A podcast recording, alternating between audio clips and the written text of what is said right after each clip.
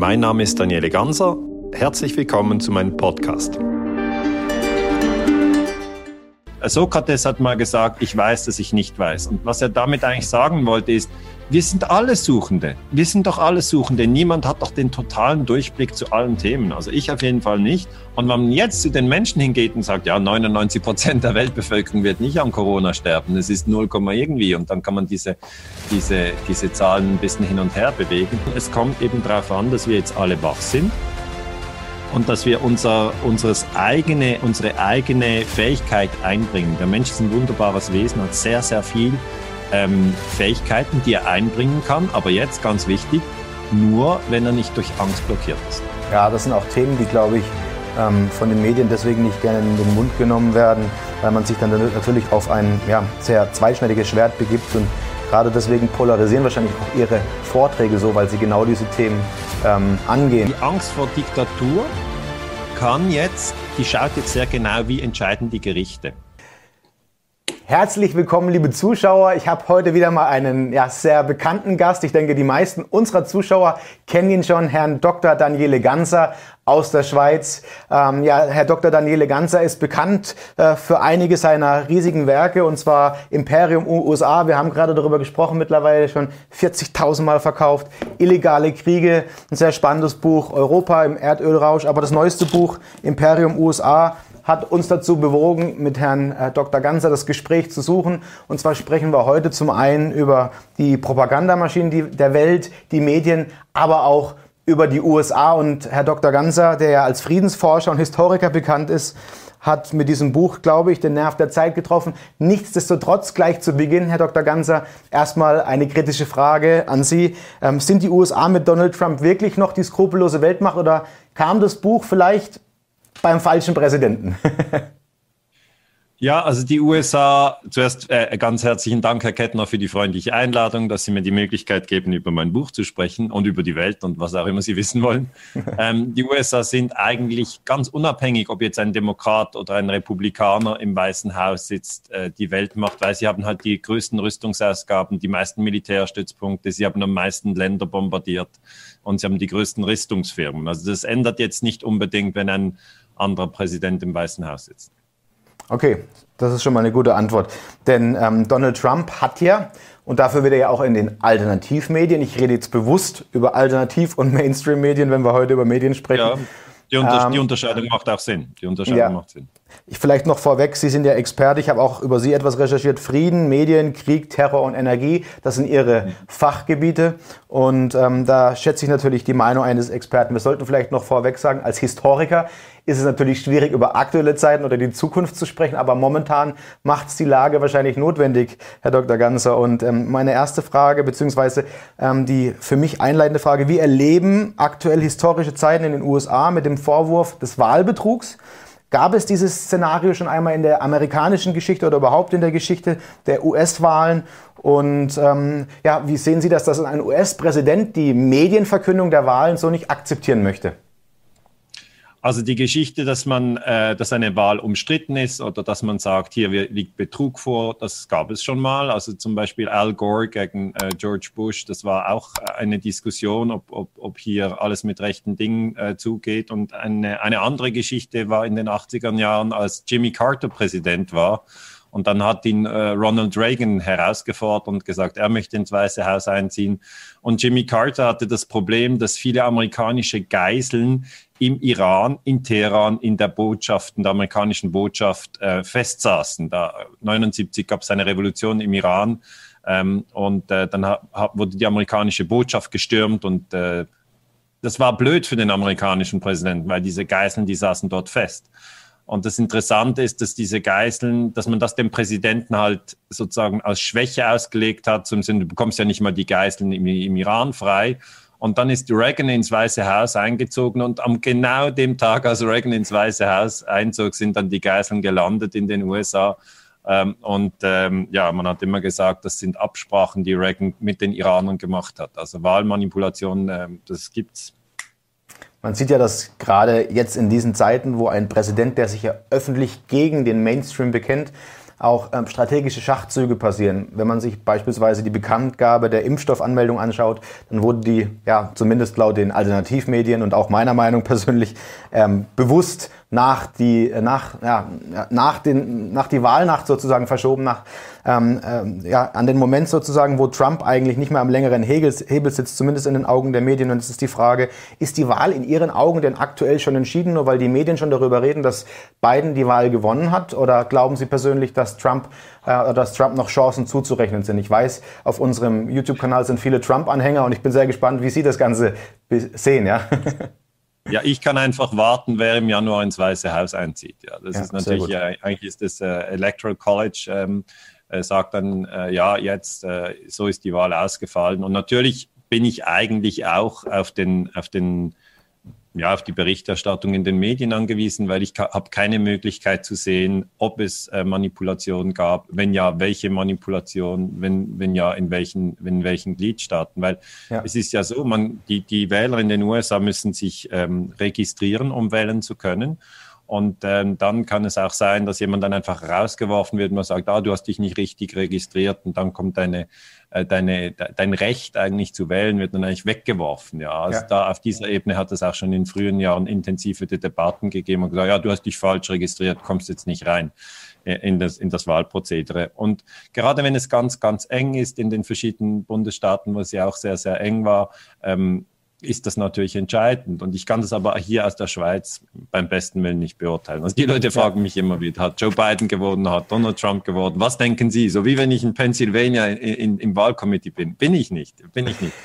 Ähm, das aber heißt, ich warte ab, ähm, ich lasse das mal durchgehen. Ähm, und ich finde es eigentlich sehr schade, dass äh, in, den, in den Massenmedien, ich habe viel ZDF, ARD und so geschaut, auch Schweizer Fernsehen in der Wahlnacht am 3. November, dass dort überhaupt nicht über die Kriege der USA gesprochen wird. Also es wird, es wird, es wird einfach überhaupt, das Wort Imperium, das ist ja Imperium USA ist eigentlich der Begriff, den ich verwende, weil ich sage, das ja. ist, ja, weil ich sage, das ist eigentlich ähm, die richtige Bezeichnung für die USA. Sie sind ein, ein Land, das am mächtigsten ist in der Welt. Wir haben 193 Länder. Sie sind weit mächtiger als China oder Deutschland oder, oder Russland. Und sie haben auch weit mehr Länder bombardiert und das kam einfach überhaupt nicht vor. Die hatten ja stundenlang Zeit, um nochmal zu erklären, wie das funktioniert in, in Texas und wo ein Korrespondent in Ohio und ja, also, aber man hätte wirklich mal erklären können, welche Länder bombardiert wurden in den letzten 50 Jahren. Kommt nicht vor. Ach, das Wort Imperium kommt nicht vor. Das ist besonders interessant, denn ähm, die Frage kommt auch gleich ähm, äh, im, im, nächsten Teil dieses Interviews nochmal. Ähm, es gab ja wenige Präsidenten, die überhaupt keine Kriege angezettelt haben und Donald Trump war jetzt einer von denjenigen. Das habe ich persönlich auch vermisst, weil gerade dafür wird er ja auch in den Alternativmedien sehr stark gelobt. Und, ähm, ja, das, bevor, also das ja. ist ein wichtiger Punkt. Man hätte wirklich, man hätte sagen müssen, Donald Trump hat versucht, ähm, in Venezuela die Regierung von Maduro zu stürzen. Das war illegal, das hätte er nicht tun dürfen. Er hat die Militärausgaben erhöht. Das ist auch etwas, was ich nicht für friedensstiftend erachte. Aber er hat zum Beispiel den Syrienkrieg, den hat er nicht selber angefangen, er hat dort auch bombardiert, aber hat den Krieg von Obama übernommen. Also Obama hat den Syrienkrieg angefangen. Ja. Und auch den Irakkrieg, da hat er auch bombardiert, der Trump, aber er hat den Irakkrieg, den hat er eben von Bush übernommen, auch den Afghanistan-Krieg. Das heißt, er hat eigentlich äh, sehr viele Kriege übernommen und das hätte man zumindest mal mit einer Weltgrafik zeigen können. Oder man hätte zeigen können, dass äh, Saudi-Arabien den Jemen bombardierten, dass amerikanische Rüstungsfirmen eben die, das saudische Militär ausrüsten. Trump hat übrigens in Saudi-Arabien äh, sehr große Rüstungsgeschäfte äh, abgeschlossen. Also ist für mich auch keine Kraft für den Frieden. Aber äh, man hätte das wenigstens mal systematisch darstellen sollen, dass sowohl demokratische wie auch äh, republikanische Präsidenten immer wieder Krieg geführt haben. Vietnamkrieg, das war ein Demokrat. Clinton war ein Demokrat, hat äh, hat Kosovo bombardiert und Joe Biden als Vizepräsident hat Libyen bombardiert 2011. Aber wie gesagt, es ist in den Massenmedien einfach, das Thema Krieg ist irgendwie tabu. Jetzt haben Sie in Ihrem Buch im neunten Kapitel auch darüber gesprochen, dass, ähm, oder über den Tod John F. Kennedys. Und oftmals ja. wird auch Trump, ähm, ja, es werden Parallelen gezogen zwischen Trump und Kennedy. Ich weiß, das äh, ist ein sehr äh, weit hergeholter Vergleich.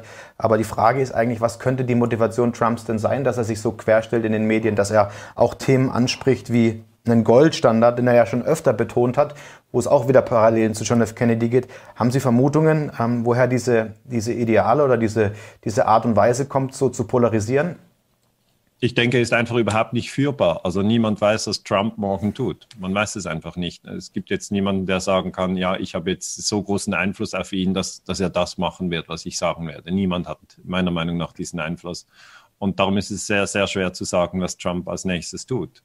Und wenn, wenn Sie den Vergleich mit, mit John F. Kennedy machen, ja, Kennedy er hat auch einen Krieg geführt, hat versucht, in Kuba die Regierung zu stürzen ähm, im April 1961. Ist ja im Januar 61 in, in, in, überhaupt ins Weiße Haus gekommen. Da waren auch viele überrascht und so. Äh, und dann hat er aber, und das fände ich schon einen ganz wichtigen Punkt, dass man sich daran erinnert, Kennedy wollte den Vietnamkrieg beenden. Das heißt, der Vietnamkrieg war gar noch nicht so öffentlich richtig ausgebrochen, aber die CIA und Spezialeinheiten vom Pentagon waren halt schon in Vietnam. Das Land war geteilt. Äh, und Kennedy wollte sich zurückziehen. Das hat auch sein Verteidigungsminister Robert McNamara gesagt. Ich habe das auch in meinem Buch dargelegt. Und dann wurde er 63 erschossen. Und natürlich hat man gesagt, ja, das war ein verrückter Einzeltäter, Lee Harvey Oswald. Ich glaube das überhaupt nicht. Ich habe eher das Gefühl, dass Alan Dulles, der ehemalige Direktor vom CIA, die Fäden gezogen hat. Er hat nicht selber Kennedy erschossen, aber hat halt die Schützen organisiert, weil es eben in der CIA eine Abteilung für Mordanschläge gegeben hat. Ich habe das auch im Buch dargelegt, das wissen viele nicht. Ähm, die CIA hat immer wieder Mordanschläge auf Fidel Castro gemacht, hat in Südvietnam äh, Diem umgebracht. Also Sie sagen, sie wollten nur den Putsch machen, aber ist halt dabei gestorben. Sie haben im Kongo Lumumba umgebracht, sie haben in Chile General Schneider umgebracht. Und das ist eben auch eine imperiale Politik, dass man also äh, Präsidenten oder Premierminister tötet. Und das ist auch noch heute eigentlich ein totales Tabu. Also kaum jemand spricht über die CIA-Abteilung für Mordanschläge und was das überhaupt bedeutet. Ja, das sind auch Themen, die, glaube ich, ähm, von den Medien deswegen nicht gerne in den Mund genommen werden, weil man sich dann natürlich auf ein ja, sehr zweischneidiges Schwert begibt und gerade deswegen polarisieren wahrscheinlich auch ihre Vorträge so, weil sie genau diese Themen ähm, angehen. Ja? Und äh, jetzt habe ich ja ein Stichwort in den Mund genommen, das auch die Brücke zu unserer Zielgruppe schlägt, das Thema Goldstandard. Welches Thema oder welche, welche Rolle spielte denn in Ihren Augen der Goldstandard beziehungsweise ähm, äh, äh, der Tod Kennedys in Verbindung zum Goldstandard? Haben Sie hier Parallelen herausfinden können jetzt als Historiker? Ja, ich sage einfach, während diesem System Bretton Woods 44 bis 71 als der Goldstandard galt, äh, war es natürlich nicht möglich, einfach das Geld in beliebiger Menge zu vermehren. Ja. Und darum bin ich natürlich ein Freund des Goldstandards. Aber der, der, ich, ich bin 72 auf die Welt gekommen und 71 ist der Goldstandard gestorben. Der starb, ich habe den nie erlebt. ich habe den nie erlebt. Ich habe alle, alle, alles, was ich erlebt habe, ist eben Fiat Money, also dass man einfach Geld herstellen kann. Und solange es die anderen äh, nehmen, ist eigentlich das dann der Deal. Und äh, ich finde das einfach interessant. Äh, Walter Wittmann, das ist ein Schweizer Ökonom, der hat mal gesagt, ähm, die Federal Reserve, äh, die druckt äh, die Dollars wie die Firma Harkley Klopapier. Und das ist natürlich ein bisschen zugespitzt. Das Zitat ist auch nicht von mir, aber äh, ich, ich finde es doch interessant, dass man darüber nachdenkt, damit, äh, damit man sich fragt, ja, was ist denn passiert, als Nixon den Goldstandard verlassen hat? Und übrigens auch hier eine ganz klar imperiale Haltung. Äh, man hat ein System und dann sagt Nixon, der damalige äh, US-Präsident Richard Nixon, um das äh, für alle klar zu machen, der war in den 70er Jahren Präsident, und der Richard Nixon sagt einfach, übrigens, den Goldstandard, den gibt es jetzt nicht mehr. Also es genau. ist nicht so, er ruft nicht Deutschland an, er ruft nicht Frankreich an, er ruft nicht alle anderen anderen Länder an und fragt, wäre es für euch okay und wann wollen wir das machen? Und wenn es für euch natürlich nicht okay ist, machen wir es natürlich nicht. Sondern imperiale Politik ist eben, dass man sagt, so machen wir das und ähm, you know, I don't care what, what the others think. Also mir ist es egal, was die anderen denken. Und das ist eben imperiale Politik. Und da würde ich einfach den, den ja, ich würde den Menschen wünschen, dass sie das verstehen. Man versteht die Geschichte des 20, 20. Jahrhunderts nicht, wenn man nicht versteht, dass die USA ein Imperium sind. So wie das britische Imperium im 19. Jahrhundert eben sehr, sehr entscheidend war oder wie man verstehen muss, dass die im 16. Jahrhundert das spanische Imperium, die, die internationale oder portugiesische Imperium, das die internationale Geschichte sehr geprägt hat. America First ist ja auch ein Teil eines imperialen Ausspruchs, wenn man darüber redet, dass man ähm, sich an erste Stelle stellt. Und Trump hat mit seiner Wirtschaftsberaterin Dr. Judy Shetton ähm, ganz klar angekündigt, schon vor vier Jahren, dass er ein Befürworter des Goldstandards ist. Er spielt sogar mit dem Gedanken, und diese Macht hat er als aktueller Präsident, sie in, im Rat der Federal Reserve zu platzieren und sie als, ja, ich sage jetzt mal, ähm, sehr zielstrebige Frau äh, hat es auch schon angesprochen, dass für sie der Goldstandard kein Tabuthema ist. Dafür davor zittern einigen jetzt aktuell die Knie. Jetzt hat man ja, wenn man die aktuelle Lage zumindest aus Mediensicht betrachtet, einen neuen US-Präsidenten, ähm, Joe Biden. Ähm, ist Joe Biden bewusst von den Demokraten gewählt worden, damit wieder ähm, Rüstungsindustrien partizipieren, damit wieder Kriege ähm, in größerem Stil ausgerollt werden, weil das ja immer ein Thema Ihres Buchs war, verschiedene Kriege, auch Stellvertreterkriege. Und ähm, glauben Sie, unter Biden würde das, was ähm, Obama angefangen hat, der ja unter anderem auch einen Friedensnobelpreis bekommen hat als Vorschusslorbeeren, bevor er dann ähm, in die Bresche gesprungen ist. Wie, wie, würden Sie beurteilen, wenn Biden tatsächlich jetzt das Ruder in die Hand nimmt? Was, was, worauf dürfte sich die Welt einstellen? Also meiner Meinung nach hat zuerst Obama den Friedensnobelpreis zu Unrecht erhalten und ich denke, das weiß er auch, weil der Friedensnobelpreis war nie gedacht für Menschen, die andere Länder bombardieren, weil das ist, ja. das ist gerade das Gegenteil von dem, was eigentlich gedacht ist. Und Obama hat natürlich 2011 Libyen bombardiert. Da müssen wir nicht darüber diskutieren, ob er das gemacht hat, ob er das nicht gemacht hat oder ob er nur ein bisschen. Nein, nein, er hat bombardiert. Gaddafi wurde in diesem Rahmen auch getötet. Ähm, und äh, Joe Biden war Vizepräsident, ja. Und Obama hat auch Syrien bombardiert, müssen wir auch nicht darüber diskutieren, ob er das gemacht hat oder nicht gemacht hat. Er hat es gemacht, das ist eindeutig so. Und wenn ich bei Joe Biden hinschaue, wie er sich verhalten hatte vor dem Angriff auf den Irak, 2003 hat ja Bush den Irak angegriffen und da muss man hinschauen, was hat denn Biden damals gemacht? Biden ist schon 40 Jahre in der Politik und mhm. äh, Biden war damals Senator und äh, der Senat, die USA haben ja zwei Kammern, das Repräsentantenhaus und der Senat. Der Senat besteht aus 100 Mitgliedern und das Repräsentantenhaus aus 435 und zusammen bilden sie dann den Kongress.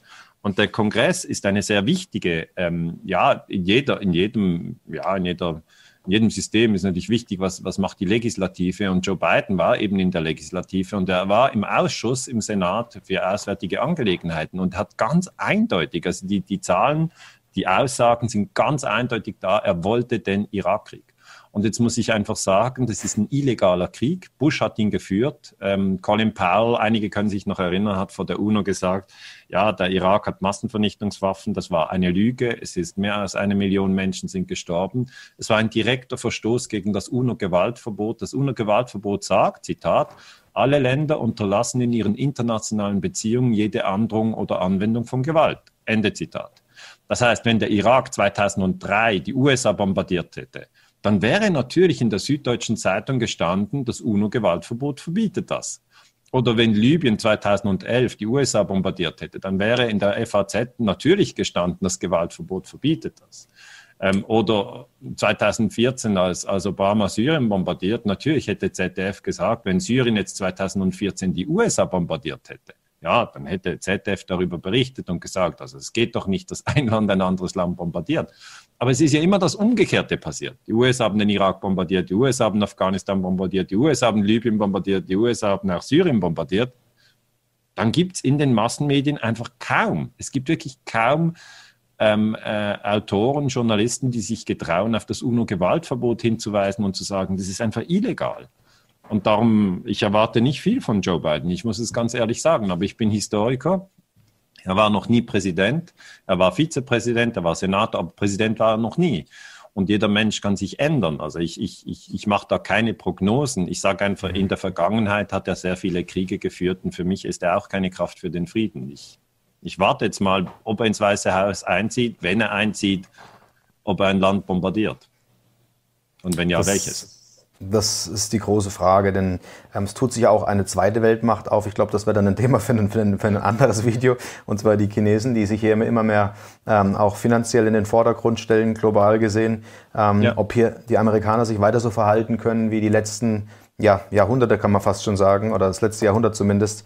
Ähm, das bleibt offen. Jetzt äh, möchte ich die Brücke nehmen, Herr Ganze, zu einem weiteren Thema, das Sie als Experte bedienen, und zwar die Medien. Und Sie haben in Ihrem Kapitel oder in Ihrem Buch auch geschrieben, dass ähm, Donald Trump die letzten vier Jahre seiner Amtsperiode unter anderem gewonnen hat, weil er verstanden hat, wie die sozialen Medien funktionieren. Er hat äh, mit seinem Team ausgewertet, welche ähm, äh, Likes und welche Zielgruppen sich hinter den Wählern befinden und so konnte er ganz gezielt Kampagnen spielen.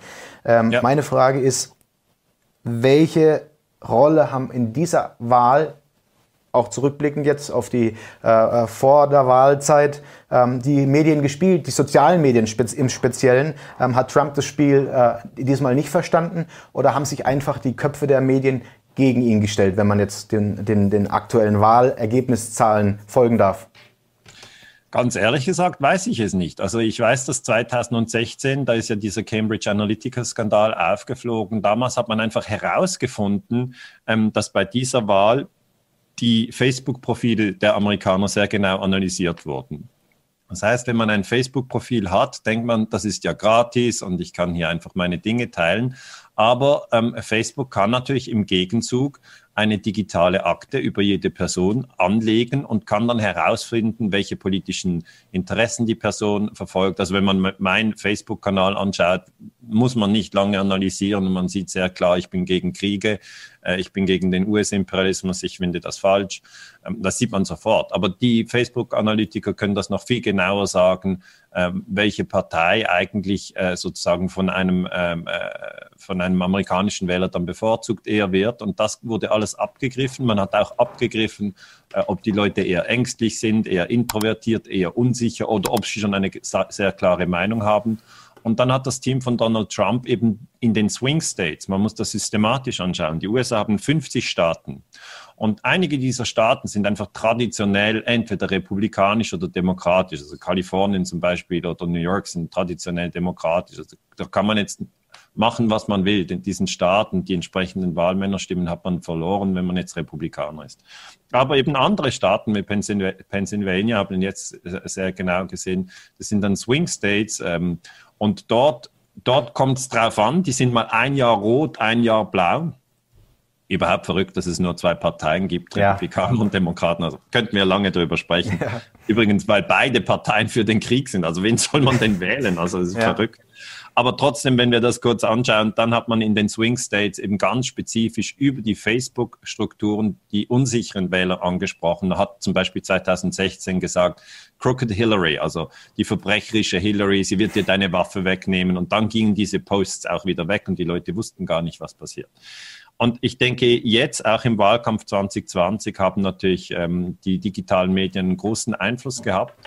Ähm, aber ich kann das jetzt noch nicht abschließend beurteilen, welch, wie groß der Einfluss war, welche Spiele überhaupt gelaufen sind, weil man hat das 2016 auch nicht live äh, sozusagen mitbekommen, sondern der Cambridge Analytica-Skandal kam erst später, ja, mhm. als, als Trump schon im Weißen Haus. Also man wusste es noch nicht, als es lief. Aber natürlich werden von beiden Teams, also vom, vom Team Trump wie vom Team Biden, hat man die sozialen Medien jetzt in diesem Jahr sehr, sehr intensiv ein, eingebaut. Weil es hat einen riesen Einfluss. Es hat einen riesen Einfluss. Absolut, also man sieht es ja auch, Trump hat ja die Twitter-Manie eingeführt während seiner ja. Äh, ja, Amtszeit, wie kein anderer Präsident jemals vorher mit den sozialen Medien gearbeitet hat. Ja. Nachdem aber die Medien Biden als Gewinner verkündet haben, wurden immer mehr Twitter-Beiträge zensiert oder mit dem Klick versehen, dass man erst gegen ähm, oder dass man unter Umständen auf verschwörungstheoretische Inhalte stößt, ja, und äh, oder auf unwahre Inhalte. Und daran sieht man auch, wie die Medien natürlich ähm, äh, die, die, die Meinung vieler Menschen bilden. Und genau hier bin ich bei der nächsten Frage, und zwar die Frage Mainstream und Alternativmedien in den US oder allgemein in der globalen Welt.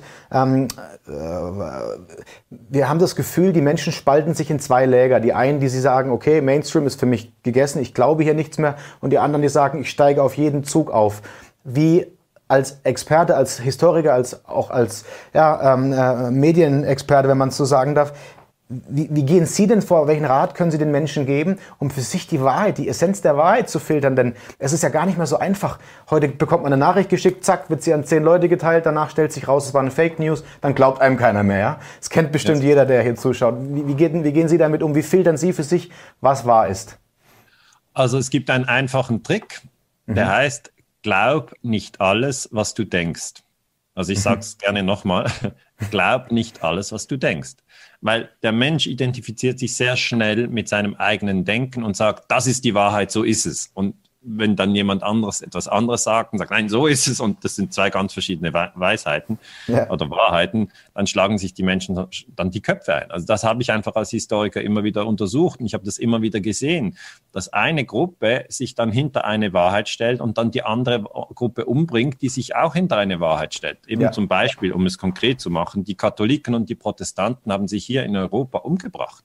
Ja, warum denn? Ja, weil jeder gesagt hat, ich habe recht und du nicht. Und wenn beide Gruppen gesagt hätten, glaub nicht alles, was du denkst, also wenn sie sich das innerlich gesagt hätten, hätten sie gesagt, ja gut, setzen wir uns mal zusammen, wie seht ihr das? Und dann hätten die anderen gesagt, ja, wir sehen das so oder so. Und das ist ja nicht das ist ja nicht eine Theorie, dass das passiert ist, sondern das waren wirklich Schlachtfelder. Man hat sich umgebracht. Und in Nordamerika war das so, als die europäischen Kolonialisten, das waren ja eigentlich vor allem Engländer, das waren auch Holländer und Franzosen, aber sagen wir vor allem Engländer, die kamen nach Nordamerika. Und die haben dann gedacht, die Indianer, das sind Barbaren, das sind, das sind, das sind Tiere. Die haben das gedacht. Nicht mhm. jeder hat das gedacht, aber einige haben das gedacht und haben sie abgeschlachtet, haben sie ja. wirklich abgeschlachtet. Und was hätte geholfen? Ja, glaub nicht alles, was du denkst. Also man kann ja nur sagen, ja, ich denke jetzt, die sind weniger wert als ich, weil das, die sind irgendwie anders, ja. ja. Aber ähm, ist, man sollte eben nicht, wenn jemand anders ist, äh, ihn abschlachten und denken, er ist nichts wert. Das ist eigentlich das ganz Wichtige in der Kommunikation, ähm, dass man nicht ähm, fundamentalistisch ist oder dogmatisch. Und was ist denn fundamentalistisch oder dogmatisch? Das bedeutet, dass man sagt, meine Wahrheit ist die einzige Wahrheit und eine andere lasse ich nicht gelten und ich erlaube, das ist das Einzige, was ich erlaube, ist Übertritt zu meiner Meinungsgruppe. Wenn das nicht gemacht wird, dann müssen wir die anderen leider umbringen. Und das habe ich einfach schon so oft gesehen, dass ich jetzt dieses Wort Menschheitsfamilie immer in den Vorträgen sage, dass ich sage, schön. egal ob jemand für Trump ist oder gegen Trump oder für Biden oder gegen Biden oder wenn er gar nicht wählen geht, oder ob er jetzt Vegetarier ist oder Fleisch äh, isst oder ob, ob er Veganer ist oder ob er den Goldstandard wichtig findet oder, oder sagt, nein, er hätte gern alles Bargeld abgeschafft oder ob er, ob er für Atomkraftwerke oder gegen Atomkraftwerke. Es gibt ja so viele spannende Themen, die, die es heutzutage gibt. Ob, ob er, Achtung, ganz wichtig, ob er für die Maske ist oder gegen die Maske. Das ist ja im Moment das, das Thema. Heute, ja. Aber ich sage mal, er gehört, er oder sie gehört auf jeden Fall zur Menschheitsfamilie. Und das müssen wir uns daran erinnern. Wir dürfen uns nicht so stark mit unserer eigenen Meinung identifizieren, weil wenn wir das tun, gerade jetzt bei den Masken, dann passiert Folgendes. Jemand sagt zum Beispiel, Masken in der Schule, das geht gar nicht, das, das muss man sofort abschaffen, weil es kaum Todesfälle gibt bei den Kindern. Ist ja so, es gibt kaum Todesfälle. Und ein anderer sagt, nein, Masken in der Schule sind ganz wichtig, weil die Lehrer, die sind ja gefährdet und die werden sonst werden alle Lehrer sterben oder die Kinder gibt es an anderen und das ist ein, ein das geht nicht. Und dann sind diese zwei Meinungen da. Das ist ja nicht theoretisch, das ist jetzt im Moment 2020 so. Und wenn sich diese Meinungen als absolut dogmatisch ver, ver, verfestigen, dann ist kein Dialog mehr möglich. Genau. Viel besser ist es, wenn man sagt, ja, ich denke jetzt das, aber ich sollte nicht alles glauben, was ich denke. Also was sagt denn der andere? Hm, was sind seine Argumente? Und das heißt nicht, Herr Kettner, dass man am Schluss sagt, dann übernehme ich ja jede andere Meinung. Das meine ich gar nicht, sondern man sollte einfach diese Möglichkeit sich bewahren, hinzuhören und am Schluss sagen, nee, ich sehe es anders. Aber ja, das ist mir wirklich ein großes Anliegen, weil es ist gerade in der jetzigen Zeit sehr, sehr wichtig, nicht dogmatisch zu sagen, ich habe die alleinige Wahrheit, weil meine Güte, es gibt 7,7 Milliarden Menschen in 193 Ländern. Denken Sie, die denken alle das Gleiche? Natürlich nicht. Natürlich nicht. Absolut. Und ich glaube, auch hierbei spielt ein, eine große Rolle das Thema Angst, das ja der Trigger der Medien ist. Und ähm, ja. ich fand es wunderbar. Ich werde den Vortrag auch hier unter dem Video von Ihnen mal verlinken, wo Sie ähm, die Angst in drei respektive fast sogar vier Ängste ja. runtergebrochen haben. Und das ja. hat mir persönlich selbst, der ja auch in einer dogmatischen Haltung schon wieder ist, weil als Edelmetallhändler ist der Mainstream dein Gegner. Trump hat eigentlich gewonnen, auch wenn es Wahlbetrug gab. So, das sind so die, die, die, dogmatischen Ecken, in die man sich schieben lässt. Aber ähm, Sie, Sie reflektieren es. Sehen absolut. Sie, das ist der Punkt. Sie reflektieren Ihr eigenes Denken und setzen es nicht absolut. Und das ist das. Sokrates hat mal gesagt: Ich weiß, dass ich nicht weiß. Und was er damit eigentlich sagen wollte, ist: wir sind alle Suchende. Wir sind doch alle Suchende. Niemand hat doch den totalen Durchblick zu allen Themen. Also ich auf jeden Fall nicht.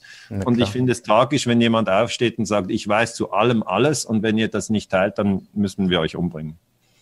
Also ja, diese, diese vier Ängste, also diese drei Ängste, das ist ein guter Punkt. Darf ich das nochmal erzählen? Sehr gerne und ich würde die Grafik gerne, auch wenn es für Sie in Ordnung ist, hier nochmal einblenden. Ja, ja, also das ist natürlich so, dass diese, diese verschiedenen Ängste für mich äh, sehr, sehr interessant sind, weil der Historiker schaut ganz anders auf das 20. Jahr, also auf das Jahr 2020, wo wir jetzt mittendrin stecken, als zum Beispiel ein Arzt oder, äh, oder ein, ein Politiker oder so, sondern ich schaue jetzt so drauf, dass ich die verschiedenen äh, Geschichten anschaue Und eine Geschichte ist ja, das ist ein ganz gefährlicher Virus, der wird uns alle umbringen. Und zu was führt diese Geschichte? Die führt zu einer Virusangst. Okay, dann ist die Virusangst ist dann die größte. Und man muss immer herausfinden, wenn man mit jemandem spricht, welche Angst hat er eigentlich? Und dann muss man hin, in sich hineinhören und sich selber fragen, welche Angst habe ich eigentlich?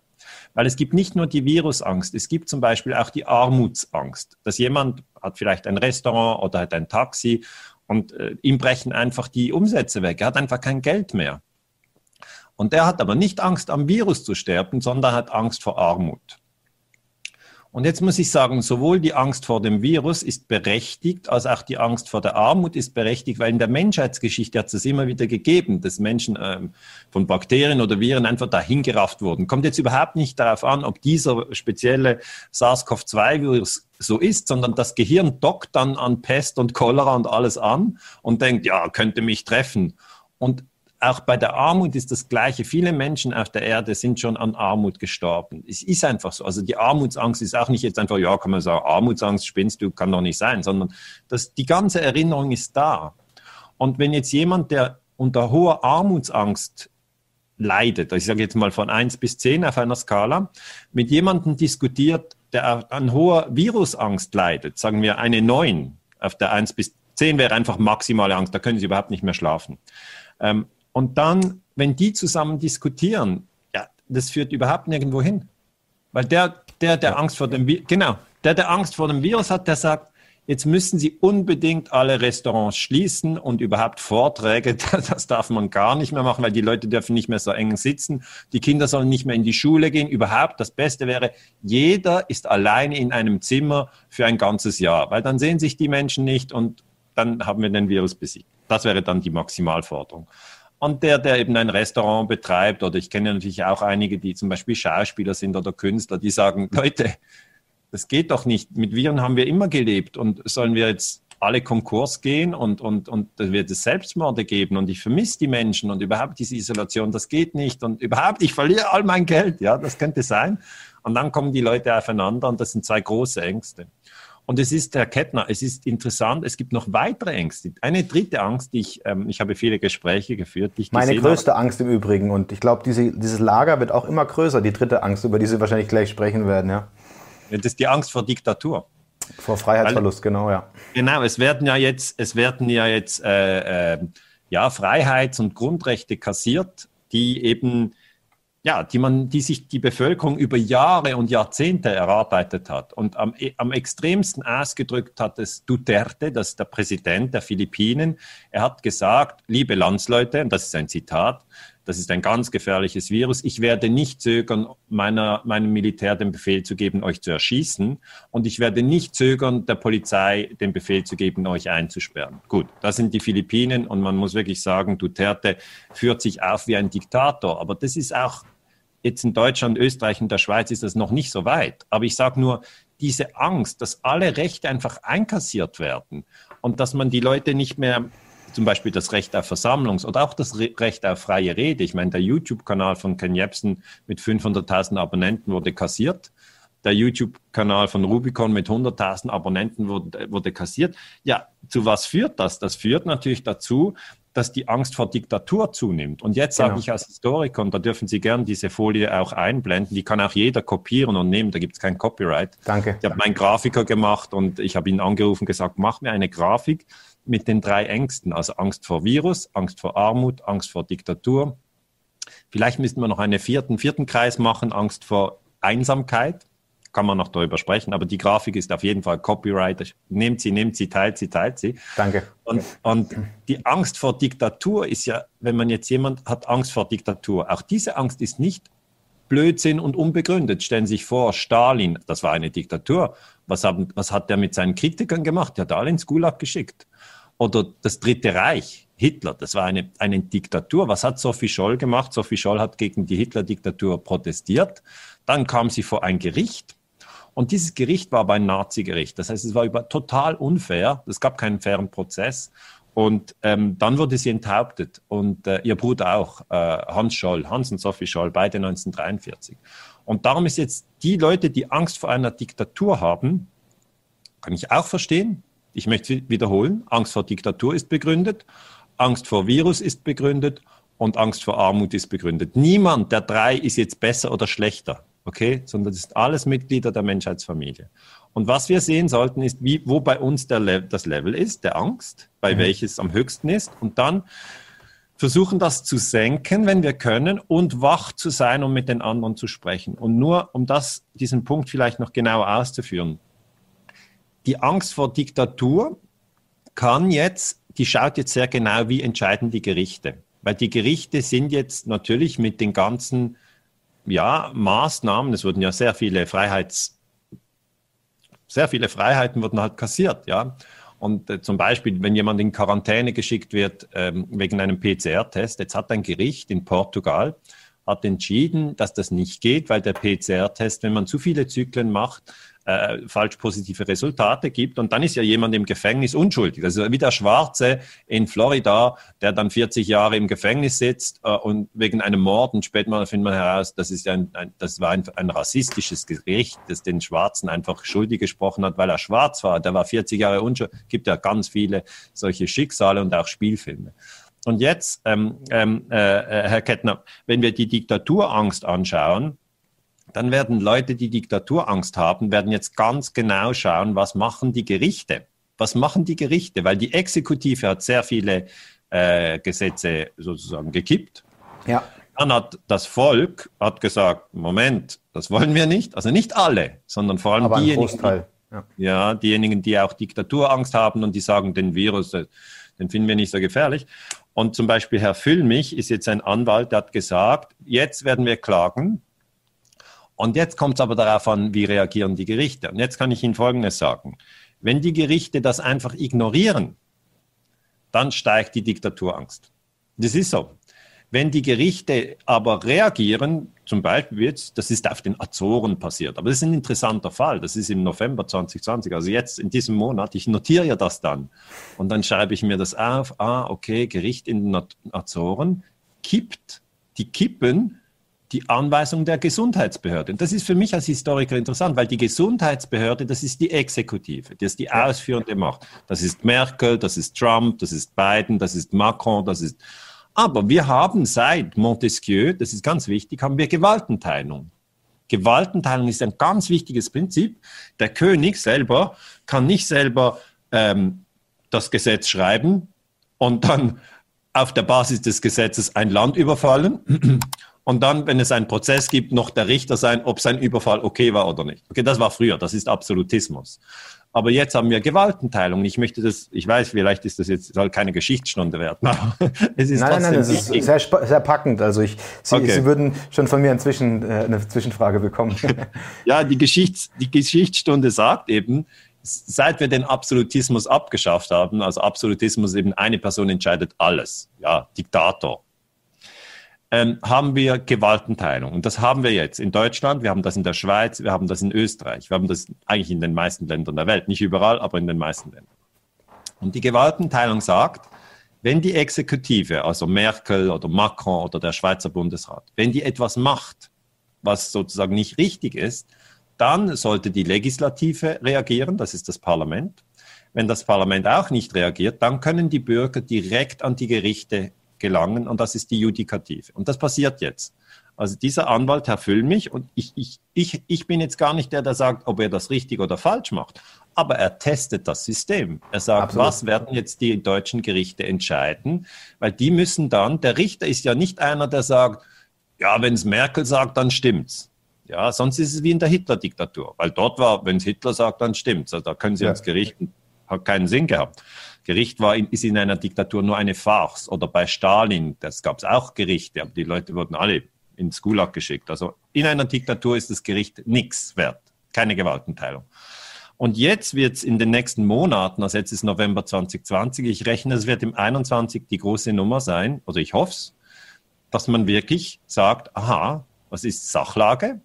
Und dann geht es wie beim Dieselskandal. Ja, das war der Dieselskandal. Da hat man gesagt, hat den VW haben die das wirklich gemacht? Haben die wirklich diese Einstellungen so manipuliert, dass da die Werte frisiert waren? Und ja, sie haben es gemacht. Und das muss ja zuerst geklärt werden.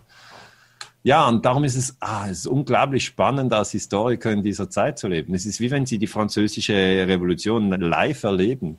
Man, man, wünscht sich natürlich, dass sowas jetzt auch in der Öffentlichkeit ausgetragen wird. Man erlebt aber immer wieder, dass wichtige, äh, große Themen in den Medien ähm, unter den Tisch gespült werden. Ob es jetzt das Infektionsschutzgesetz ist, das durchgewunken wurde. Und da sind wir auch wieder bei den Medien. Ähm, die Berichterstattung der letzten acht Monate, Herr Dr. Ganser, ist ähm, massiv in eine neue Richtung gegangen. Man, man hat das Gefühl, es, es, ist eine Art Kriegspropaganda gegen einen unsichtbaren Gegner, den, oder das Virus. Ähm, haben Sie das Gefühl, Kriege haben sich auf eine neue Ebene begeben. Also man schießt heute weniger gegeneinander, sondern man, man, man, man, man versucht die Menschen in verschiedene Läger dieser Ängste zu bewegen, um sie besser zu kontrollieren. Wie würden Sie das denn beurteilen? Also ich kann einfach sagen, dass wenn Sie jetzt die drei Ängste nochmal repetieren, Sie dürfen gerne die Folie nochmal einblenden mit Machen wir ja. Virusangst, Armutsangst und Diktaturangst. Dann wurde eigentlich in den letzten acht Monat, Monaten vor allem die Virusangst sehr, sehr stark befeuert.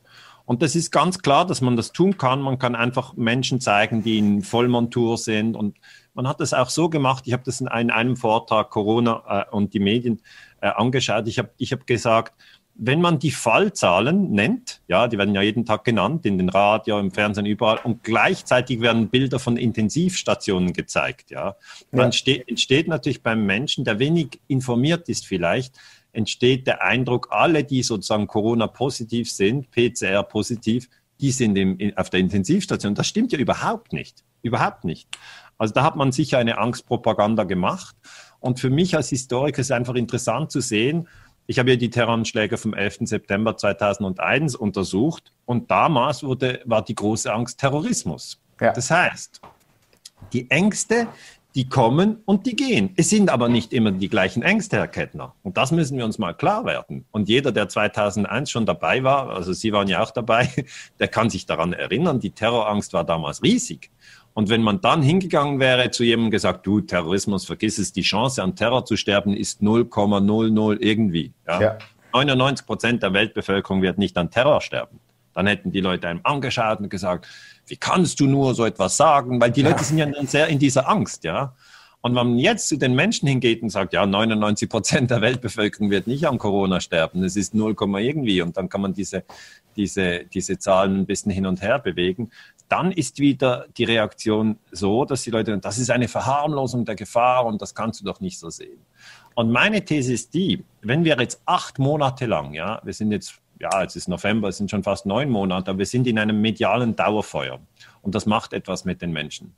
Äh, es tut ihnen nicht gut. Ja, also da, darum, ja, digitales Fasten, Digital Detox, wie man das nennt, sehr, sehr wichtig. Rausgehen in die Natur, gute Gespräche mit guten Freunden, das ist ganz wichtig. In Zeiten, wo man natürlich nicht unbedingt raus darf. Also das spricht ah, natürlich ah, dagegen, ja. In der Schweiz darf man raus. Dürft ihr nicht mehr raus bei euch? Doch, wir wir natürlich, aber das Treffen, also es wurde reduziert. Ah. Die, An die Anzahl der Kontakte, der sozialen Kontakte, mit wie vielen Familien man sich in welchem Umfeld treffen darf, das wird eingeschränkt und das schafft natürlich auch, sorgt dafür, glaube ich, dass die Menschen zu Hause sind, mehr Mainstream konsumieren, aber auch mehr Alternativmedien konsumieren und die Spaltung eventuell größer wird. Deswegen die Frage auch. Ja, die Spaltung müssen wir so überwinden, dass niemand sagt, ja, die Alternativen oder der Mainstream hat Anspruch auf die Wahrheit, weil sonst ja. sind wir wie Katholiken und Protestanten, ja. ja. Sondern also die Alternativen haben Fehler drin, der Mainstream hat Fehler drin, die Alternativen haben Wahrheit drin, der Mainstream hat Wahrheit drin.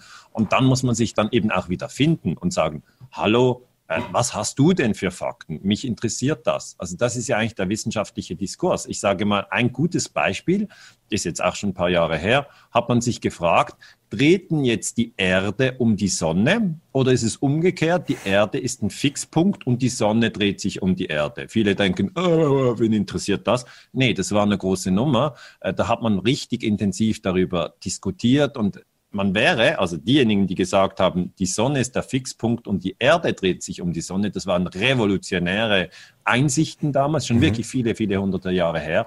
Aber ähm, die wären fast umgebracht worden. Das heißt, immer wenn jemand neues Wissen einbringt, ja, ähm, ist es so, dass man, dass man natürlich angegriffen wird. Und da ja. kommt vielleicht ein Punkt, ähm, den wir noch äh, vielleicht vertiefen können. Wie geht man dann mit Diffamierung um? Weil Absolut. darunter leiden jetzt auch viele Leute. Absolut, ja. Das wäre ein wichtiger Rat, den Sie unseren Zuschauern mitgeben könnten, wenn Sie hier Tipps an der Hand haben. Ja, also das Wesentliche ist, wenn einer äh, einem diffamiert, soll man nicht sofort reagieren, weil die erste Reaktion ist oft nicht die klügste. Also mhm. das ist so, wenn jemand einem sagt, du bist ein Idiot, ja, dann soll mhm. man nicht zurück, zurückrufen, du bist auch ein Idiot. Weil mhm. Das ist also Zahn um Zahn, ja. Das bringt's nicht der wichtigste Punkt zu verstehen ist, wenn man diffamiert wird, und ich habe nach meiner Forschung ähm, zu 9-11, dort habe ich gesagt, es sind nicht nur zwei Türme eingestürzt, sondern noch ein drittes, das WTC 7, und das wurde nicht von einem Flugzeug getroffen, also es steht die Frage im Raum, wurde das gesprengt, ist das wegen Feuer eingestürzt, und dann habe ich verschiedene Experten getroffen und bin jetzt zum Schluss gekommen, WTC 7 wurde gesprengt. Mhm. Gut. Das ist meine Meinung als Historiker. Ich sage nicht, man muss die teilen, aber es ist natürlich eine ziemlich brisante Sache, wenn es am 9-11 dann auch Sprengung gibt. Und dann wurde ich diffamiert als Verschwörungstheoretiker. Da haben wir einfach gesagt, ja, der Herr Ganser ist ein Verschwörungstheoretiker. Und da muss ich zuerst sagen, das tut weh. Es ja, tut absolut. einfach weh. Ich habe also, beobachtet, auch Ihre Entwicklung bei der Wikipedia. Und heute habe ja. ich auch bewusst nochmal gelesen, was da drin steht. Also ich glaube, es hat sich wieder etwas zurechtgerückt, aber trotzdem wird man noch an so einen Rand gestellt, nur weil man sich mit einem Thema beschäftigt. Und ja. das ist das Gefährliche. Und das ist Diffamierung. Und genau da müssen wir genau hinschauen. Das glaube ich auch, ja. Genau, und dann ist es so, wenn ich vielleicht noch Tipps geben kann, weil Sie haben ja sehr viele Zu Zuschauer, die, die unabhängig denken, die irgend ja. ganz verschiedene Dinge denken. Und das finde ich etwas Wunderbares beim Menschen. Der Mensch soll unabhängig, er soll neugierig sein. Das Leben ist wunderbar. Hallo, warum mhm. sollten wir uns einschließen? Also bleibt, bleibt, bleibt mutig, bleibt interessiert, sucht euch eure Inhalte auf jeden Fall. Aber wenn ihr das tut, müsst ihr auch verstehen, wie Kommunikation funktioniert. Ihr verlasst dann den engen Meinungskorridor. Okay? Mhm. Und der enge Meinungskorridor, wenn man den verlässt, dann wird man diffamiert. Und ich habe das bei 9-11 eben bemerkt, aber jetzt bei Corona ist genau das Gleiche. Und dann gibt es ja Beschimpfungen. Ja, die einen, ähm, die sagen, ja, diejenigen, die unter Diktaturangst äh, leiden, die, die, sind, die sind Idioten ähm, und die sehen den Coronavirus nicht gefährlich. Das sind dann Covidioten. Und diejenigen. Corona-Leugner. Ja, also Corona-Leugner, genau. Oder umgekehrt gibt es auch Schmähbegriffe, da sagen dann diejenigen, die sagen, ja, also der Coronavirus ist eindeutig nicht so gefährlich. Gefährlich ist, dass jetzt die Grundrechte kassiert werden. Ähm, wie könnt ihr nur von dem Virus Angst haben? Ihr seid Schlafschafe. Okay, und dann geht das aber hin und her und beides ist nicht sehr freundlich. Also niemand würde sich jetzt so vorstellen äh, in einer Runde, ja, und was machst du? Ja, ich bin ein Schlafschaf. Oder und, und was bist du? Ja, ich bin Corona-Leugner. Oder nein, oder ich nehme es jetzt mal auf mich. Jemand trifft mich und sagt, ja, was machst du, Daniel? Ja, ich bin Verschwörungstheoretiker. Das würde ich nie sagen. Würde ich nie sagen. Ich bin Historiker, ähm, ich bin Friedensforscher. Und man würde nie diese Version von sich nennen, die die anderen einem anhängen. Und ja. darum ähm, ist es wesentlich auch in diesem Punkt, dass man sagt, okay, Erster Punkt, nicht zurückschlagen, wenn man angegriffen wird, sondern mindestens zehnmal tief atmen. Zweiter Punkt, hinhören und sich fragen, ist das jemand, den ich gut kenne, ja, ähm, und mit dem ich gerne in einen Diskurs eintreten möchte? Weil wenn irgendjemand das sagt, den Sie überhaupt nicht kennen, ignorieren Sie es einfach. Ignorieren Absolut. Sie es. Aber wenn es Ihr Bruder ist, ja, wenn es Ihr Bruder ist und Sie wissen, mein Bruder ist eigentlich ein guter, und er hat eine ganz andere Meinung als Sie, dann suchen Sie nicht dann sofort, aber in irgendeinem Moment das Gespräch. Weil bei 9-11 war es genau das Gleiche. Das hat Familien gespalten. Und ich gehe jetzt extra weg von Corona. Ich gehe zu 9-11. Und da habe ich wirklich dann auch das gesehen, dass ähm, zwei Söhne zum Beispiel haben ihrem Vater gesagt, wie kannst du nur einfach nur ZDF schauen und das alles glauben und dann liest du noch FAZ und denkst, das wäre die Welt. Und äh, überhaupt, du weißt überhaupt, 9-11, das ist nicht so passiert, wie man dir gesagt hat. Und dann hat der Vater den Söhnen gesagt, was seid ihr? Ähm, nix Geld verdienen, immer große Klappe, äh, wer bezahlt überhaupt hier alles ähm, und ihr nur immer auf dem Internet, oder? Genau. Äh, macht doch erstmal was, äh, bevor ihr mit euren Verschwörungstheorien kommt. Und dann haben die sich so zerkracht, dass die Söhne einfach gedacht haben, der Vater ist ein Idiot und der Vater hat auch gedacht, die Söhne sind so total undankbar und maximal verwirrt. Und dann irgendwann haben die Söhne dem Vater ein Video von mir geschickt mit, mit dem BTC 7 und dann hat er gesehen, ah, es gibt doch ernstzunehmende Fragen. Die habe ich nicht gesehen. Und dann hat der Vater mir ein Mail geschickt und gesagt, Herr Ganser, ich möchte mich bei Ihnen bedanken, weil ich habe danach meine Söhne angerufen und habe ihnen gesagt, hört Jungs, ich habe das nicht gesehen äh, mit dem BTC 7. Ich finde das interessant. Jetzt trinken wir zusammen eine Flasche Wein. Wir, wir, wir, also man muss auch, das muss nicht Alkohol sein, aber ich sage einfach, wir versöhnen uns wieder, ja. Mhm. Wir kommen uns wieder näher und sagen, ich habe da was nicht gesehen, aber ihr habt auch etwas nicht gesehen. Ihr habt meine Leistung überhaupt nicht gewürdigt. Ich habe immer gearbeitet, ich habe euch alles ermöglicht. Und das ist, das ist das, was es braucht. Also mit den Menschen, die einem ganz, ganz nahe sind, mit Freunden, die man schon lange Jahre kennt, würde ich raten, sollte man auch über Corona das Gespräch suchen. Man kann vielleicht so anfangen, indem man sagt, was ist deine größte Angst? Ist es Diktatur? Ist es Armut? Ist es Virus? Und dann kann der andere sagen, was er hat. Und er hat das aus gewissen Gründen. Vielleicht hat er eine Schwester, die, die, die, die eine, eine Lungenkrankheit hat und vielleicht, vielleicht ist die gestorben. Dann hat er natürlich eine Virusangst. Absolut. Vielleicht ja. ist er in der DDR aufgewachsen und sagt, na, da hat er natürlich Diktaturangst. Ja. Aber jeder hat, man sollte immer verstehen, dass der andere nicht einfach aus böser Absicht oder aus Verwirrung so ist, wie er ist, sondern es ist eigentlich immer das, was er erlebt hat. Das, was er erlebt hat, hat ihn dazu geführt. Und das so, ist eine ganz, ich, ganz, ganz tolle Ansicht, Herr Dr. Ganser, weil genau das hat mich auch wieder mit vielen Menschen, die ich gar nicht mehr angerufen habe in den letzten Wochen, weil es mich schon genervt hat, ähm, ja. wieder, wieder zurückgefunden. Also ich kann bestätigen, dass es funktioniert. Und selbst innerhalb der Familien gibt es ja diese, das freut diese mich Spannungen. Sehr. Ja. Also das, das ist äh, ein wertvoller Ratschlag und auch die, äh, das, was die Zuschauer, glaube ich, selbst in der Praxis einfach erproben sollten. Ob es dann wieder, oft kommt die Frage, wie kann ich denn mein, meine Frau überzeugen, die ich bin schon kurz gar davor, nicht. mich zu scheiden, ja, weil sie gar nicht mehr, weil sie gar nicht nee, mehr zuhören will, ja. Nee, aber da möchte ich eben, da möchte ich nochmal anfangen. Ich habe jetzt wirklich vor, die Terroranschläge vom 11. September waren am 11. September 2001. Okay, das ist 19 Jahre her. Und ich habe dann am Anfang auch gedacht, ja, ich muss jetzt alle sozusagen informieren, dass es dieses dritte Gebäude gegeben hat. Und dann kommt man so in einer missionarischen Haltung, ja, und man mhm. textet den anderen einfach voll. Genau. Und solche Gespräche laufen so, dass man sagt Hallo, der andere sagt Hallo und dann 15 Minuten spricht nur einer. Und das genau. ist kein gut, das kann auch eine halbe Stunde werden.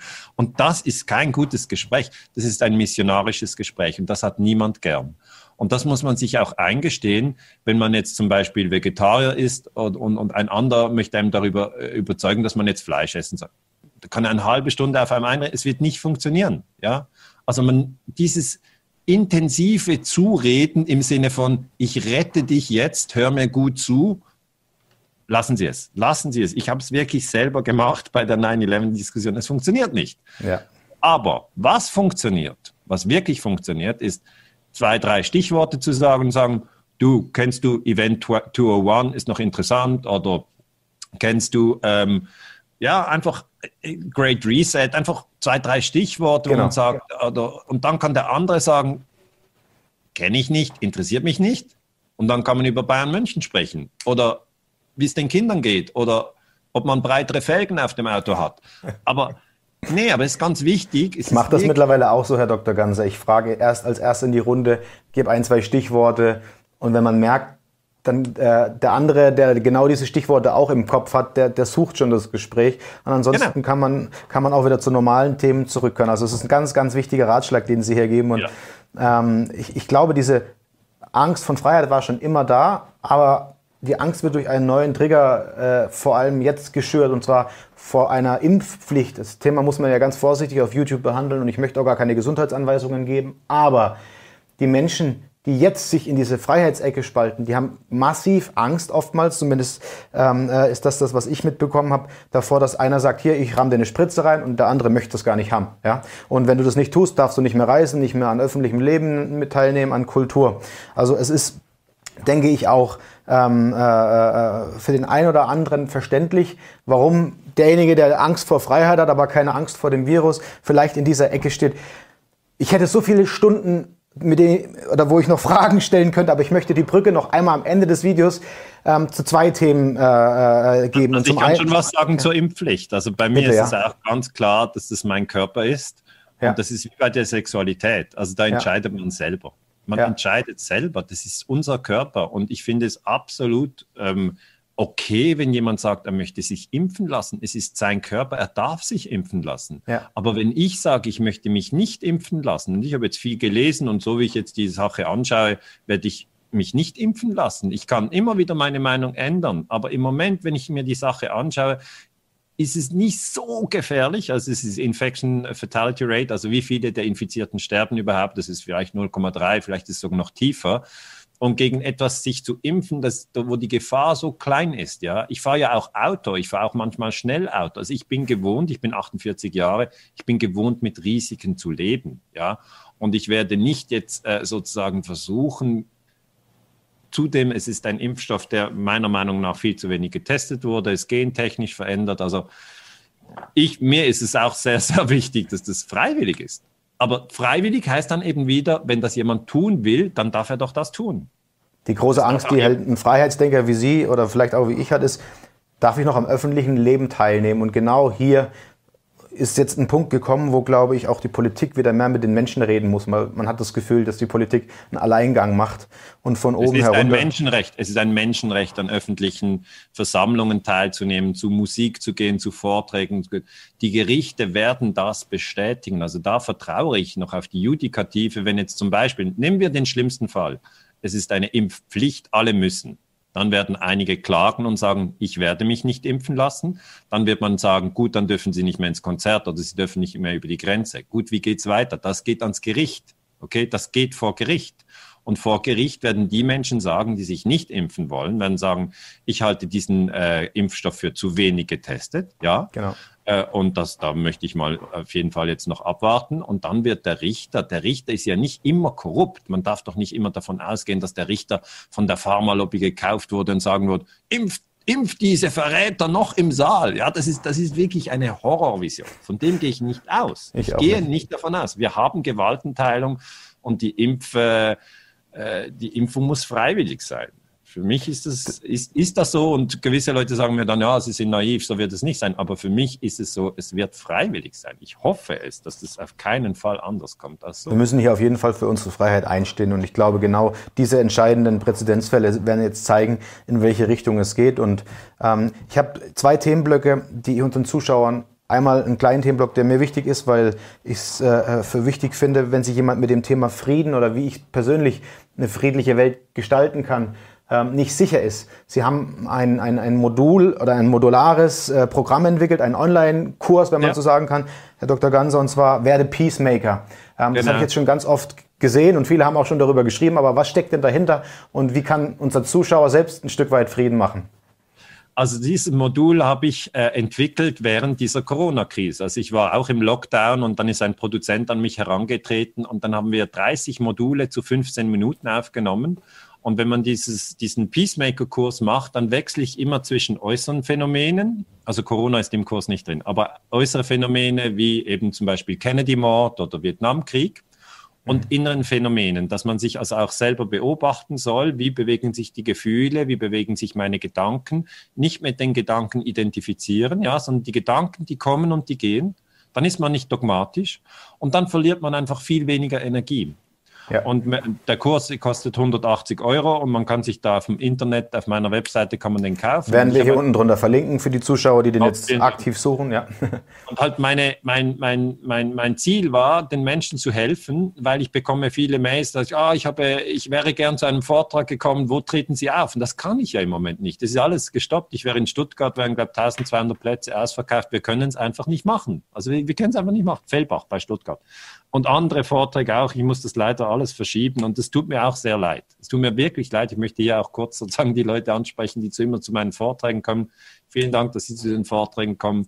Tut mir leid, dass jetzt alles anders ist im Moment, aber ich bin sicher, das kommt wieder. Das kommt wieder. Und in der Zwischenzeit müssen wir einfach diese spezielle Phase durchgehen. Und zwar friedlich, möglichst friedlich. Und friedlich heißt nicht gleichgültig. Friedlich heißt für mich wacher Blick nach innen, wo, welche Angst? Auf welchem Niveau? Wie wurde sie getriggert? Durch welche Information, die ich aufgenommen habe? Wie kann ich meine Angst senken? Welche Ängste sehe ich in meinem Freundeskreis? Also diese wache Achtsamkeit nach innen. Und das ist eben der Kurs, dieser Online-Kurs Werte Peacemaker. Die Leute schreiben dann, das hat mir sehr geholfen, weil ich werde abgewertet und sie haben erklärt, wie man mit Abwertung umgehen kann. Ja, also eben viele Leute schreiben danach zurück, ja, ich, ich, ich bin auch einsam und ihr, ihr Kurs hat mir sehr geholfen, weil ich habe dann jeden Tag 15 Minuten das geschaut, einen Monat lang. Und das hat mir einfach wieder gezeigt, ah, ich bin doch nicht die Einzige oder ich bin doch nicht der Einzige, der gerne verschiedene Themen anschaut, aber nicht mag, wenn er dann als Verschwörungstheoretiker diffamiert wird. Das sind ja ganz viele da. Und dieses, ich kenne das halt einfach schon lange. Ich habe das schon vor Corona erlebt, diffamiert zu werden und ich gebe da ein paar Tricks weiter und ich, ich ich habe mich sehr über die positiven Feedbacks gefreut. Ja, ich habe mich, ich hoffe, ich werde mir den Kurs auf jeden Fall heute nach dem Video auch äh, runterladen, ähm, versprochen. Und ähm, Herr Dr. Ganser, ich habe jetzt am Ende des Videos ähm, die Angst vor Armut noch einmal bewusst aufgegriffen, weil unserer Zielgruppe natürlich das das wichtigste Anliegen ist. Und zwar Corona sorgt für die größte Gelddruckorgie aller Zeiten in der menschlichen Geschichte. Die Finanzsysteme ja. blähen sich auf. Gefühlt ist jeder Markt, ob es der Aktienmarkt, der Goldpreis, äh, Bitcoin, egal wo man hinschaut, überall steigen die Werte. Ähm, Sie als Schweizer oder die Schweiz selbst gilt ja als eines der reichsten Länder der Welt. In der Schweiz gibt es den Gold Vreneli. Ich weiß nicht, ob Sie selbst äh, wissen äh, oder sogar so, so, so, vielleicht sogar einen haben, ja. aber die Frage ich ist keins, aber ich weiß, dass es das gibt. Ja, ja. Genau. Jetzt wäre meine Frage für unsere Zuschauer aus der Geschichte, aus dem Blick eines Historikers: Sieben Währungen in 150 Jahren, ja. Wenn die Menschen das Vertrauen in das Geldsystem verlieren, was kann man lernen, um sich ein Stück weit ähm, auch in diesem Bereich die Angst zu nehmen, weil ich bin jemand, ich handle gerne und dann schiebe ich das Thema beiseite. Ja? Können Sie unseren Zuschauern einen Rat geben, wie sie vielleicht auch nicht hier in der finanziellen Krise ihr Vermögen verlieren, wenn sie jetzt kein Restaurantbetreiber sind, sondern ein Sparer, der einfach ein bisschen Geld auf die Seite gelegt hat? Ja, also natürlich sollte man das mit einem Experten besprechen, der einem sagen kann, wo kann man so investieren, dass wenn auch die Währung sozusagen sich total entwertet, wenn es also zu einer Inflation kommt und zu einer Hyperinflation, was im Moment ja viele sich gar nicht vorstellen, aber ich kann einfach als Historiker sagen, das hat es immer mal wieder gegeben, dass mhm. sich eine Währung total entwertet und dann ist es zum Beispiel wertvoll, ein Haus zu haben, das man selber gekauft hat, weil der Boden ist dann immer noch da. Aber das muss man eigentlich mit einem Experten besprechen. Da bin ich jetzt nicht der, weil sonst sagen die Leute, ja, Sie haben gesagt, man soll das oder das tun, sondern das, was ich einfach sagen kann, ist, auch die Angst vor Armut ist total berechtigt, weil es ja immer wieder Momente gegeben hat, wo einfach das ganze Vermögen und wirklich hart erarbeitetes Vermögen bang weg ist. Und ich kann nur sagen, wenn etwas wegfällt, also wenn zum Beispiel auch ein, ein, ein, eine Abwertung stattfindet und der gute Ruf ist weg, ja, zum Beispiel so, dann denkt man, ah, man hat alles verloren. Aber man muss auch verstehen, immer wenn etwas wegfällt, tut sich dahinter auch eine neue Tür auf. Ja. Also die einen Menschen denken ja, das Schlimmste, was mir passieren könnte, ist, dass mein ganzes materiales Besitztum weg ist. Ja. Mhm. Und es ist sicher schlimm, ja, wenn das alles weg ist, aber man ist eben auch nicht das, was man besitzt. Also man ist nicht das, was man denkt, man ist nicht das, was man fühlt und man ist nicht das, was man besitzt, sondern man ist formloses Bewusstsein und in dem treten Dinge auf und verschwinden wieder. Ja. Und wenn man das ein bisschen länger studiert, sieht man, ah, interessant, das passiert, das passiert, das passiert. Und dann wird man, bei mir war es dann so, dass man dann nicht so anhaftet. Also ich habe sehr angehaftet an einer universitären Karriere und dann mit 9-11 hat das nicht funktioniert, weil da gab es großen Streit und wenn ich, wenn ich das 9-11 weggelassen hätte, wäre das vielleicht vielleicht gegangen, aber ich, mir war es halt auch wichtig, daran zu bleiben. Und dann habe ich schon erlebt, Dinge zu verlieren. Ich habe es schon erlebt. Und es ist, auf den ersten Blick denkt man immer, es ist ein Nachteil, etwas zu verlieren. Und auf den zweiten Blick muss ich jetzt nach vielen Jahren sagen, ähm, man wird zum Teil demütiger, man wird weiser, man wird dankbarer, man wird ja, es ist unter dem Strich nicht nur schlecht, manchmal etwas zu verlieren. Man lernt da sehr, sehr viel. Ich, die, ist vielleicht jetzt nicht die Antwort, die Sie erwarten. Ich möchte, ich möchte auch nicht die Antwort, Herr Dr. Ganser, dass ähm, Sie jetzt sagen, bitte, liebe Zuschauer, kauft Gold. Das machen unsere Zuschauer ohnehin. Mir ging es eher darum, diese große Angst, in, in dieser Verlustangst ist ja eigentlich, dass einem jemand was wegnimmt. Der Staat hat auch schon genau. in Deutschland oder gerade in der Europäischen Union oder im Rest der Welt immer wieder Dinge enteignet, Immobilien weggenommen, auch Gold verboten und so weiter. Aber ähm, was, was kann man aus der Historie für ein Fazit ziehen? Es kann ja nicht sein, dass wir immer wieder dieselben Fehler machen und dass die Menschen sozusagen nicht aus der Geschichte lernen. Und deswegen bin ich so dankbar, wenn wir einen Historiker da haben. Was haben Menschen getan? Ähm, die, die, die, die vielleicht nicht in solchen Krisen ihr Geld verloren haben. Haben Sie da äh, Expertise oder ist das eher etwas, was wir vielleicht in einem weiteren Video behandeln sollten? also ganz grundsätzlich sind Sie einfach nicht mit dem Strom geschwommen. Das muss man mal sagen. Also das eigenständige Denken, das eigenständige Analysieren und dann wirklich auch etwas tun, was jetzt nicht jeder macht. Ja, das ja. ist eigentlich dann eigentlich meistens der Punkt. Das ja, ist der absolut. Punkt. Und natürlich hat es immer wieder, äh, ja, vor vielen Jahren waren wir alles Bauern. Ist einfach so. Wir waren, gehen Sie genügend weit zurück, dann waren Sie Bauer, ich Bauer, aber wir hatten halt kein, kein, äh, keine Technik, wie wir sie jetzt haben. Und dann kam halt irgendein, irgendeine Räuberbande kam und hat den, den Bauernhof niedergebrannt. Das ist nicht nur im Wilden Westen so gewesen, das ist auch hier in Europa so gewesen. Und das ist eine Erfahrung, die tief eingegraben ist, ja, dass, dass die Kinder getötet werden, dass der Bauernhof niedergebrannt wird und dass man absolut nichts machen kann, weil einfach alles, alles geht unter. Die Frau wird noch vergewaltigt. Das ist so das Horrorszenario von uns allen. Und ähm, dann sage ich immer, eben ein Teil ist, dass man sich selber wieder beruhigt, ja, dass man nicht in diese Horrorszenarien reingeht und sich total da wegträgen lässt und sagen, das wird ganz sicher passieren, weil, okay, es kann passieren im schlimmsten Fall. Ähm, aber man sollte die eigenen Gedanken und Gefühle eben auch beobachten und sagen, okay, was denke ich jetzt schon wieder? Genau. Hm, interessant. Was habe ich vor einer Woche gedacht? Hm, interessant. Und dann wird man sehen, die Gedanken und die Gefühle sind wie, sie sind wie Wolken, die kommen und gehen, ja. Und wenn Sie heute auf den Himmel rausschauen, denken Sie, die Wolken sind vielleicht fix für immer, aber schauen Sie mal morgen, ist wieder was anderes.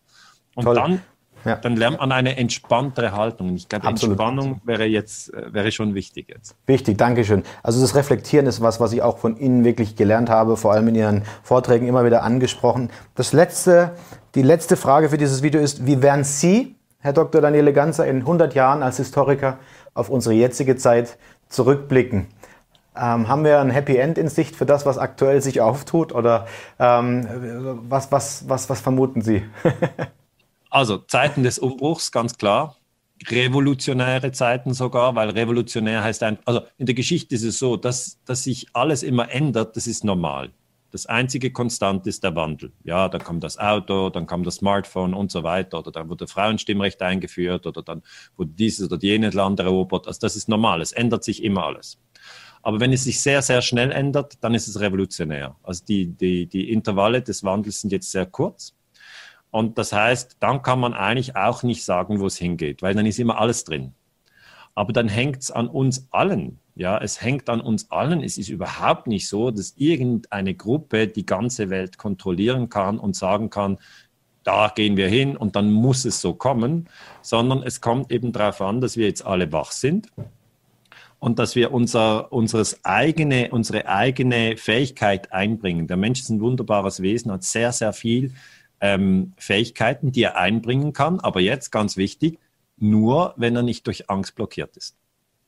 Das Toll. heißt, die Angst blockiert uns. Die Angst blo es ist egal, ob es die Virusangst ist, ob die Armutangst oder die Diktaturangst. Man müsste, also man müsste, man muss, jeder kann machen, was er will. Aber wenn die Angst zu hoch ist, ja, wenn sie über einer 5, bei einer 6, bei einer 7, bei einer 8, bei einer 9, dann kann auch das Hirn nicht richtig denken. Sie können nicht richtig denken, dann, dann sind sie, man sagt, man sagt das zum Beispiel, er, er ist erstarrt, erstarrt von Angst. Ja, dann hat er aber nicht einen Plan entwickelt, was er tun will. Er kann überhaupt nichts mehr tun. Oder wenn Sie äh, ja, mit dem Snowboard an einem Hang sind und Sie haben Angst, ja, dann fallen Sie natürlich. Ja. Also, oder wenn Sie denken, ich, wenn Sie sind beim Tennis und Sie machen den, den Aufschlag und Sie haben Angst, es kommt einfach nicht gut. Also sie müssen Mathematik lernen und sie haben Angst. Alles, was wir doch von Angst wissen, ist, dass sie blockiert. Ja. Und dann müssen wir die Angst absenken, meiner Meinung nach. Virusangst senken, Diktaturangst senken, Armutsangst senken. Und das heißt nicht, und das möchte ich wirklich wiederholen, das heißt nicht, dass ich sage, ja, den Virus gibt es nicht und Armut hat es noch nie gegeben und Diktatur, meine Güte, was für ein Unsinn, würde doch nie ein Mensch einen anderen Menschen unterjochen. Ich habe es ja studiert, das wurde schon tausendmal gemacht. Aber wir sind viel agiler, viel friedlicher, viel entspannter, wenn es uns gelingt, die Angst abzusenken und im Dialog zu bleiben mit anderen Menschen, die eben eine andere Angst haben. Und da sind wir jetzt November 2020 live drin. Das wird auch Dezember so sein. Jetzt kommt ja Weihnachtsfest, ja. Ja, da werden Sie es sehen. Da können Sie die Übung gleich machen. Und dann Januar, Februar, März. Das, das, die, die Sache geht noch länger. Und weil sie noch länger ist, brauchen wir den friedlichen Diskurs unbedingt. Es ist so wichtig. Ganz, ganz tolles Schlusswort, Herr Dr. Ganser. Ich bedanke mich ganz herzlich für Ihre Zeit, für das ausgiebige Interview. Für mich ein sehr bereicherndes Gespräch. Ich hoffe auch, dass die Zuschauer, wie gesagt, unter dem Video auf Ihr Buch auf Ihren Kurs, auch auf Ihren YouTube-Kanal klicken. Herr Dr. Ganser hat einen sehr großen YouTube-Kanal. Gerne unbedingt dort ein Abo dalassen, auch unseren YouTube-Kanal abonnieren. Herr Ganser, Sie haben das letzte Wort für dieses Interview. Herzlichen Dank für Ihre Zeit. Herr Kettner, ich möchte mich ganz herzlich äh, bei Ihnen bedanken für dieses Gespräch und es ist mir am meisten ein Anliegen, diese drei Ängste, äh, dass die Leute das verstehen, Angst vor Virus, Angst äh, vor Armut und Angst vor Diktatur. Also wenn Sie nochmal diese Folie am Schluss einblenden und dann teilt sie in euren Freundeskreisen, teilt sie, teilt sie und versucht sozusagen herauszufinden, welche Angst euch belastet ähm, und auch die Argumente dafür ins Feld fügen. Man soll auf jeden Fall sich über diese Themen äh, auseinandersetzen, aber man soll nicht in den Streit mit, mit den Menschen kommen, die man doch eigentlich so gerne hat. Vielen Dank. Danke sehr.